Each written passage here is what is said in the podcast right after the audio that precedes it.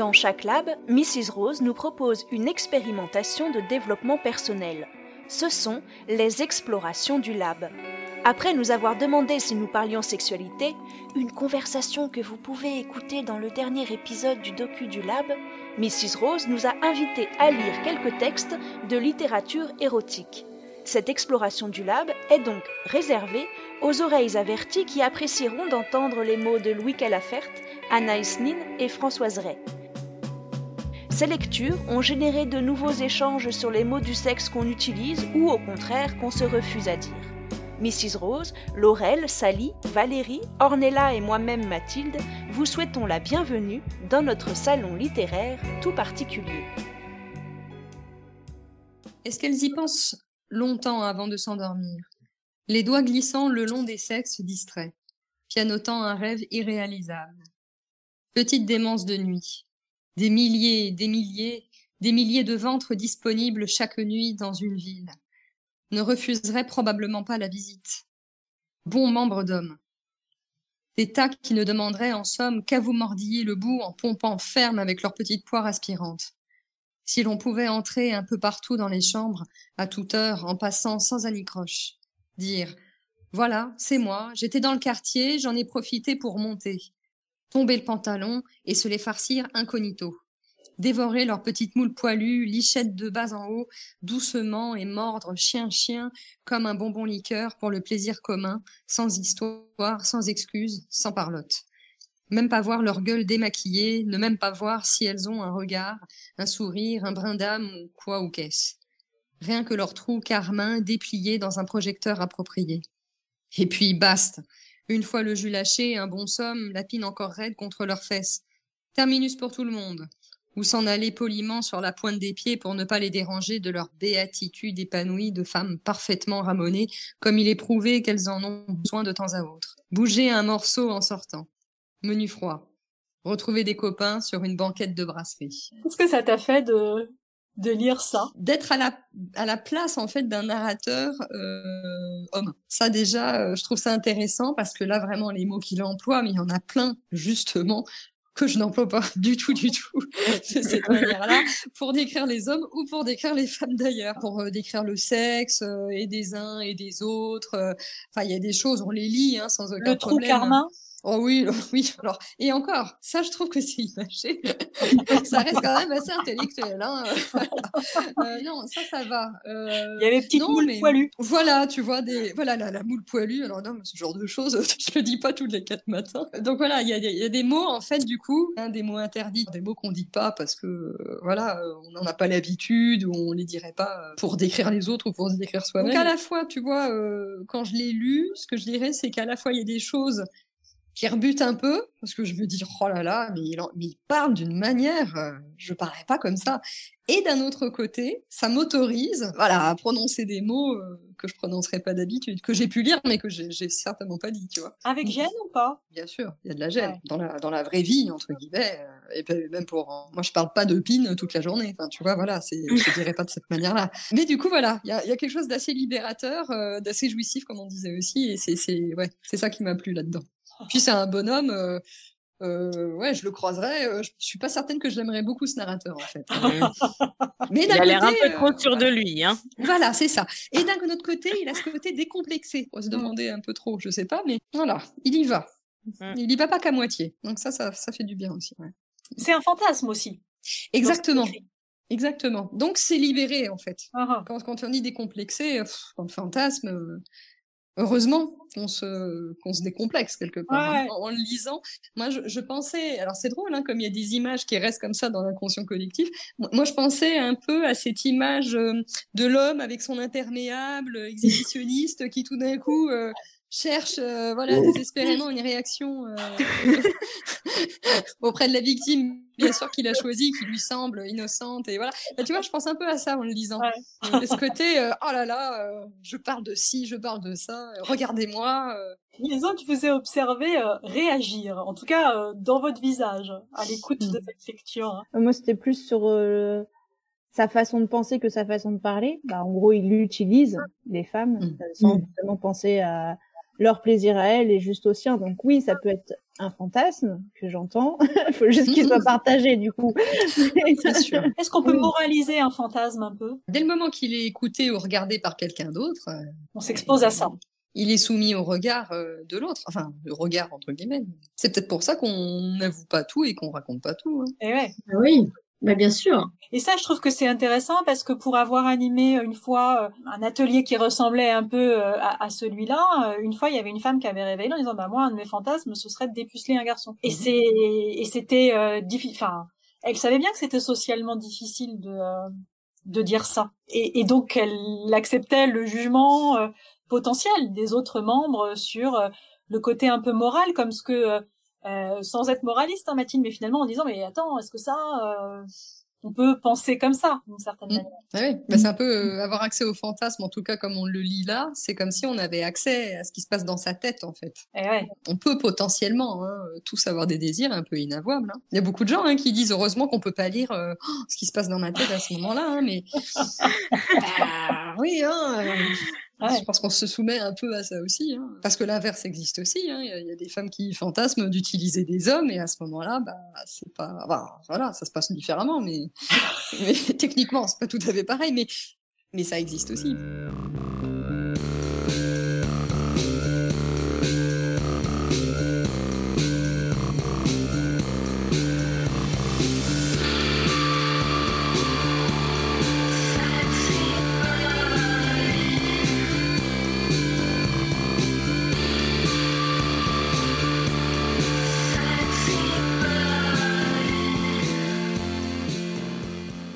Elle se coucha sur le divan, écarta les jambes et me montra des lèvres parfaites, roses et tendres, juste au-dessus du pénis.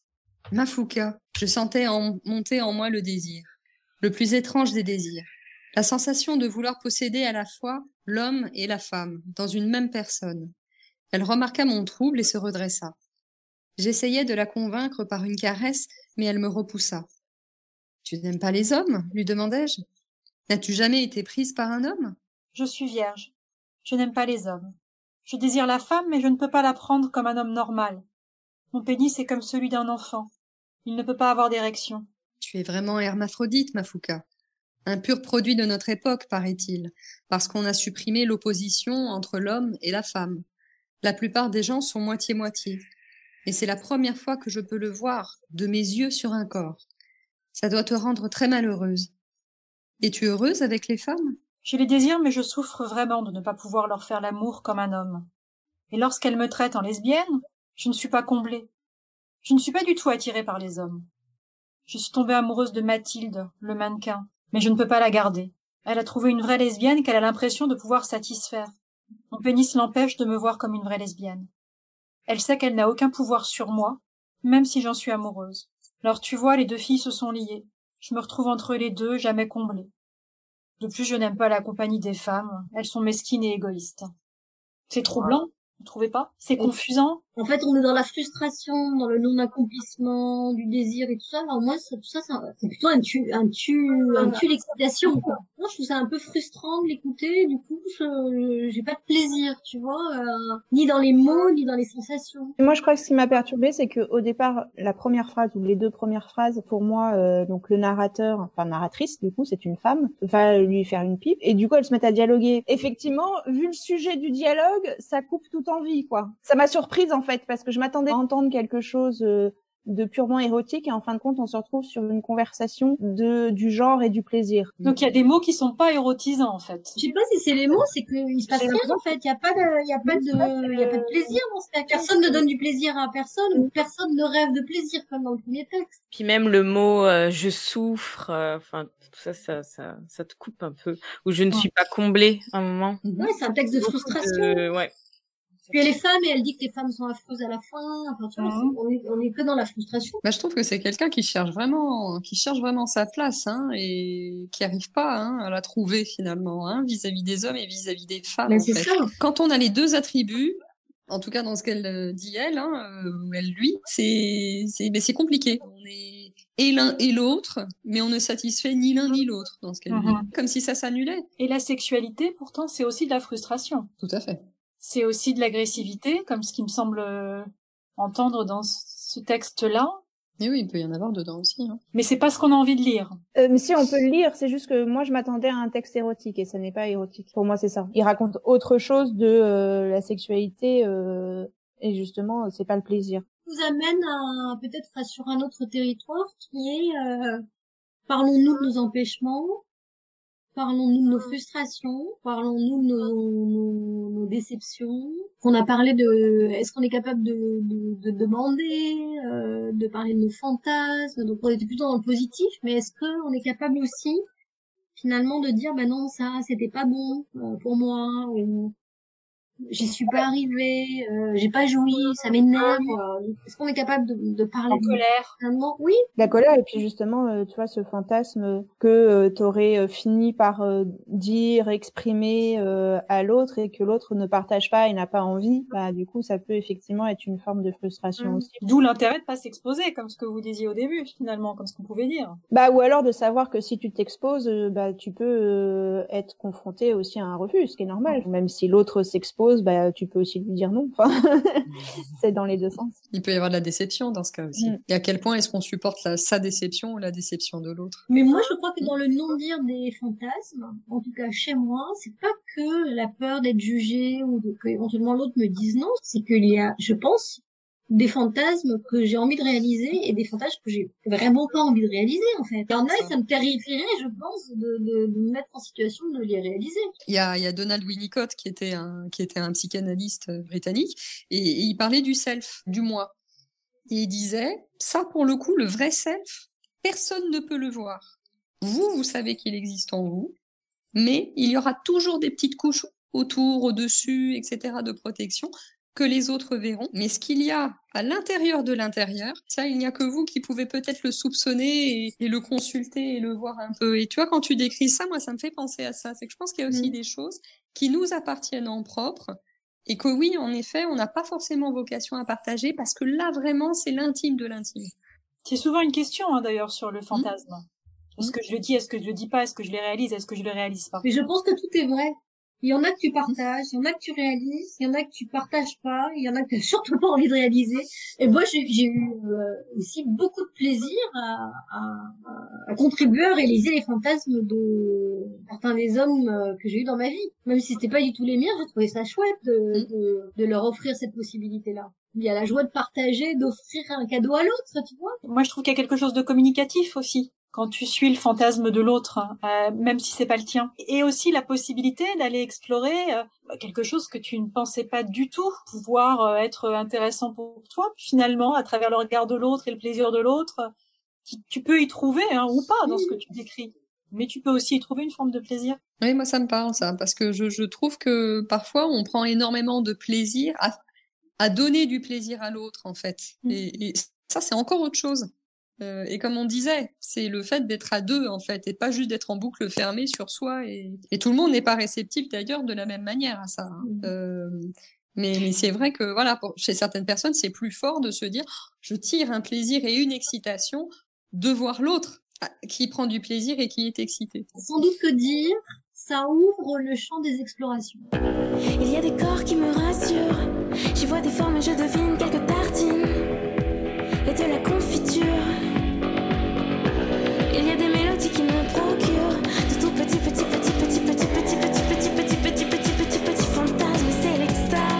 Le beurre, voilà. Viens là, ma petite tartine. Pas rien qu'à moi, on va lui faire un shampoing à elle aussi. Comme ça, bien partout, bien onctueuse. Si on frotte trop fort, on va sentir la friture. Regarde-moi ça. C'est plus une bite, c'est un sumo japonais, un lutteur grec. Oui, un lutteur great. La nationalité admise. Quand je mets mon doigt là, ça ne te fait pas mal. Ton doigt, non, au contraire. Mais le gros sumo japonais, j'avoue qu'il m'angoisse. Ne t'angoisse pas. Ça va te contracter. Viens contre moi, contre mon ventre. Recule encore un peu, ma levrette. Je vais prendre ton petit cul. Doucement. Le plus doucement possible. Je me pose. Je pousse un peu l'anneau là. Décontracte-toi bien. Tu cèdes petit à petit. Ah, Ah, là, ça m'a échappé. C'est le beurre. Ça dérape. Je t'ai mis la tête. Tu la sens là? Oh non, une paille, un cheveu. Alors, je continue. Arrête, J'arrête. Mal? J'éclate. Surtout, ne bouge plus. Tu veux que je m'en aille? Non, j'essaie de m'habituer. Pourquoi? Parce qu'en même temps, j'aime ça. C'est terrible et fabuleux. Et toi, comment tu te sens? Oula, une taille de guêpe, avec une envie d'aller voir plus loin ce qui se passe. Essaie juste un millimètre. Un millimètre. Encore un peu. Ça commence à te plaire, là, non? Encore, va au fond, remplis-moi. Et je bouge? Et tu bouges. Et tu me baisses fort, tu me tringles, je veux sentir tes couilles s'écraser sous mes fesses et dessous. Mets-moi des doigts dans le con, parce qu'il se sent tout vide et tout seul. Il mouille de désespoir. Bourre-moi partout, partout. Je suis une bombe et la mèche, c'est ta queue qui brûle. Jamais, jamais je n'ai senti ça, cette pression, cette puissance en moi. Ça monte, ça monte. Tu vas me faire jouir partout à la fois. Je ne croyais pas que c'était possible de se faire mettre aussi bien, aussi bon, aussi à fond. Même si tu étais encore plus gros, je te prendrais. Un tronc d'arbre, je le prendrais. J'ai l'impression d'avoir un cul profond, profond, une grotte que tu as découverte en forçant un petit passage de rien du tout. Je te lime fort, là. Ça coulisse à rendre fou. C'est le beurre. La prochaine fois, on mettra du lait et tu verras, je t'en fais, moi, du beurre. Fais-moi de la crème, là, asperge-moi. Je crois que je vais te sentir foutre. J'ai le ventre qui comprend tout, qui a des nerfs partout, qui veut tout et qui jouit, qui jouit. Tiens, prends ça, avale tout, c'est pour toi. Qu'est-ce qui cause Qu'est-ce qui cause? J'ai jamais autant parlé, moi, en faisant l'amour. Ma remarque, c'est effectivement aussi euh, euh, intéressant de voir que l'autre, les deux peuvent se suivre et dire t'as mal, toi t'es bien, est-ce que tout va bien? Enfin, C'est aussi important ce qui est dit, la façon dont c'est montré. Je trouve ça drôle et très décomplexé. Euh... Je sens que ces deux personnes qui partagent un moment hyper réjouissant pour eux deux, c'est aussi réjouissant à lire parce que tu sens qu'ils s'amusent tout en prenant du plaisir et en faisant attention justement à leur propre plaisir.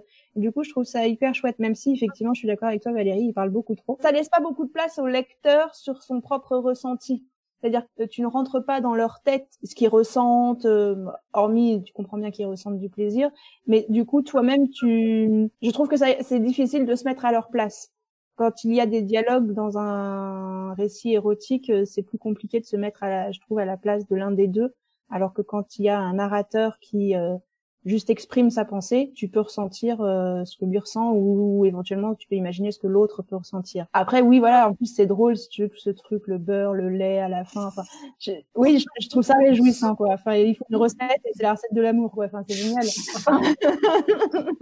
ben, moi je n'imaginerais pas raconter autant de trucs euh, dans la même situation quoi. Je pense que j'utiliserai d'autres moyens pour euh, dire si ça va, si ça va pas, mais plutôt peut-être en serrant une main, ou tu vois. Mais c'est peut-être pour ça que ça en fait un texte presque comique. Ça colle pas à une certaine réalité. Euh... Bah oui. J'ai euh... envie de vous dire oui et non, parce que c'est, c'est le sexe, c'est aussi de l'humour. D'ailleurs, euh, euh, dans le porno des années 70-80, c'était carrément euh, très clairement le fer de lance, de trouver des jeux de mots, euh, de Mm. faire de l'humour, euh, Tout à fait. euh, et, et que c'est aussi un, un des champs euh, de la sexualité, l'humour, le rire. Ah bah oui, oui complètement. Que C'est aussi Bon, de la connivence. Je trouve que ce texte, il a ce côté réjouissant aussi parce qu'ils sont très complices. Ça, c'est joli à suivre. Ouais. Oui, puis là, un bon accordage entre eux aussi. Hein. Et du coup, Mathilde, tu disais, quand tu, tu lis un texte, tu te mets à la place de l'un ou de l'autre. Ça veut dire que parfois, tu, tu lis le texte en te mettant à la place de l'homme? Oui. Parce que moi, je fais jamais ça. Moi, je reste toujours dans mon bon petit Mais- rôle de femme. Mais je me, je me le choisis pas. Enfin, je me dis pas, euh, tiens, je vais me mettre à la place de l'homme ou tiens, je vais me mettre à la place de la femme. C'est en fonction de comment les choses sont décrites. Si le narrateur est une est un homme, bah, je vais me mettre à sa place. Si c'est une femme, je vais me mettre à sa place à elle. Je me laisse guider par euh, l'écriture en fait. Mais effectivement, du coup, euh, d'office, je m'accorde pas moi un rôle. Je vais pas me mettre euh, dans mon genre. Alors que moi, j'ai quand même tendance à m'identifier à la femme dans l'histoire. Bah Après, là, quand on l'écoute et quand on le dit, certainement que c'est différent aussi. Parce que là, du coup, rebelote, là, j'étais propriétaire de pénis. Bah, justement, je trouvais ça très amusant d'être cette fois-ci à cette Mm. place-là. Et c'est drôle, ça m'a fait voyager. Je me suis dit, ah bah tiens, si j'étais dans la peau d'un homme, euh, voilà. euh, J'ai bien aimé, du coup, euh, lire à cette place-là.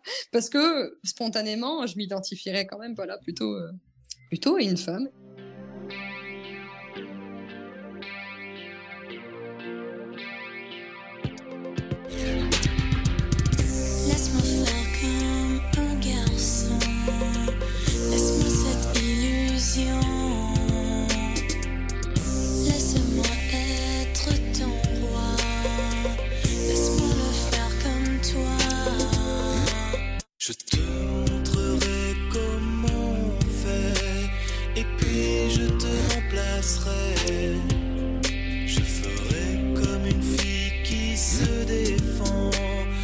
qui perd son sang. Laisse-moi être comme toi. Laisse-moi plusieurs fois. Laisse-moi être tes yeux. Laisse-moi faire l'amour. Vous venez d'écouter Les Explorations du Lab nous vous rappelons que le docu du Lab associé est déjà disponible. Et n'oubliez pas de découvrir tous nos autres podcasts sur le vestibule.org.